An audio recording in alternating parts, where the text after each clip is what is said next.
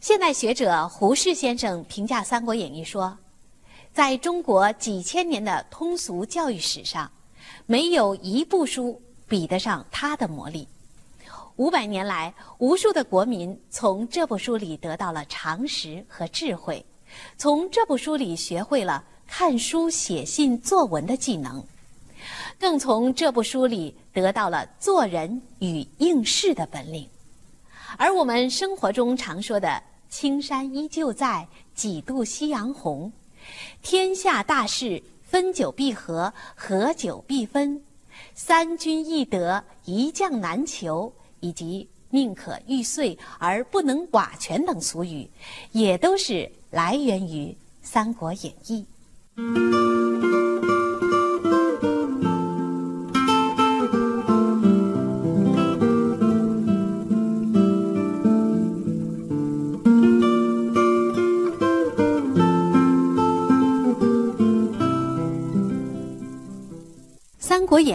是我国最有成就的历史小说。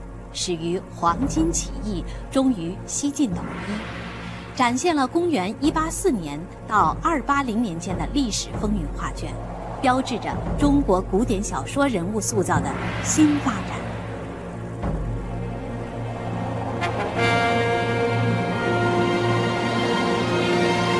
东汉末年，黄巾起义声势浩大，但不久即被镇压。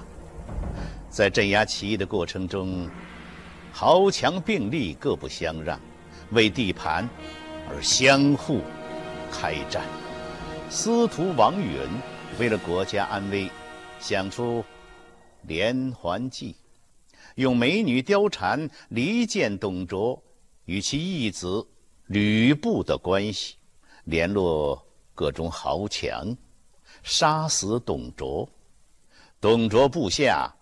拥兵起事，杀死王允及其同僚。随后全国大乱，各地军阀割据混战。曹操、刘备、孙坚分别崛起。曹操挟天子以令诸侯，强迫献帝迁都许昌，先后歼灭袁绍、袁术、张鲁等部，统一北方。孙坚在长江中下游地区打下了天地，攻取江东六郡六十州的地盘。孙坚死后，其子孙策、孙权先后掌权，势力日益强盛。刘备先依曹操，后奔荆州，刘表在南阳卧龙岗，他三顾茅庐，请诸葛亮。连败曹军，暂守一方。不久，曹操大举南下，取荆州，意图统一天下。经诸葛亮游说，孙权、刘备联军在赤壁大败曹军。刘备领兵占领四川，三足鼎立的局面就此形成。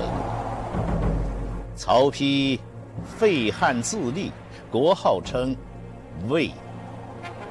刘备随即继汉正统，建立蜀汉政权，领兵下长江，欲为关羽报仇雪恨。孙权大将陆逊火烧刘备七百里连营，将刘备气死于白帝城。刘禅继任蜀汉皇帝，诸葛亮内外操劳，孙权也正式称帝，建立吴国。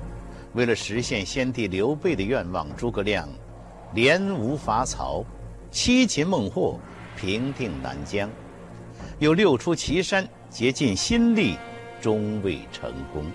最后，积劳成疾，病死于五丈原。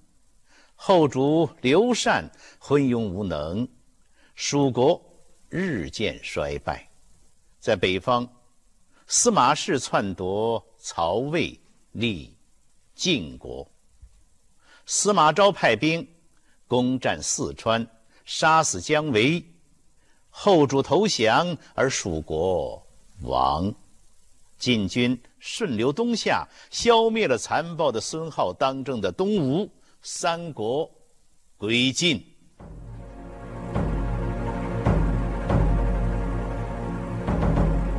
酒至半酣，忽阴云漠漠，骤雨将至。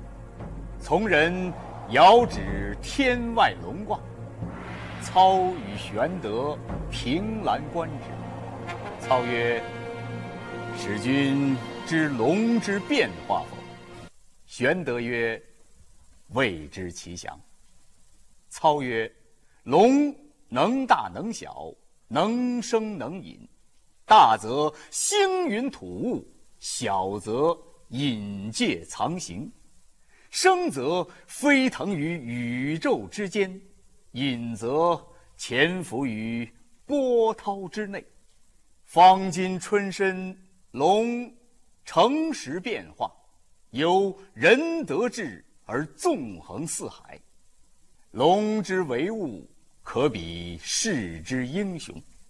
玄德久立四方，必知当世英雄，请世指言之。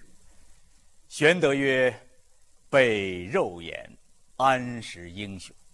操曰：“哎，休得过谦。”玄德曰：“备韬恩毕，得势于朝，天下英雄，实有未之。”操曰。既不识其面，亦闻其名。玄德曰：“淮南袁术，兵粮足备，可为英雄。”操笑曰：“哈哈哈哈！冢中枯骨，吾早晚必擒之。”玄德曰：“河北袁绍四世三公，门多故吏，今虎踞冀州之地。”部下能事者极多，可为英雄。当维多利亚湾收获清晨的第一缕阳光，当澳门历史城区人来人往、熙熙攘攘，当羊城新八景迎接四面而来的欢声笑语，当大小梅沙海岸线夜色阑珊、星光璀璨，中央人民广播电台华夏之声。随时随地，在您身边。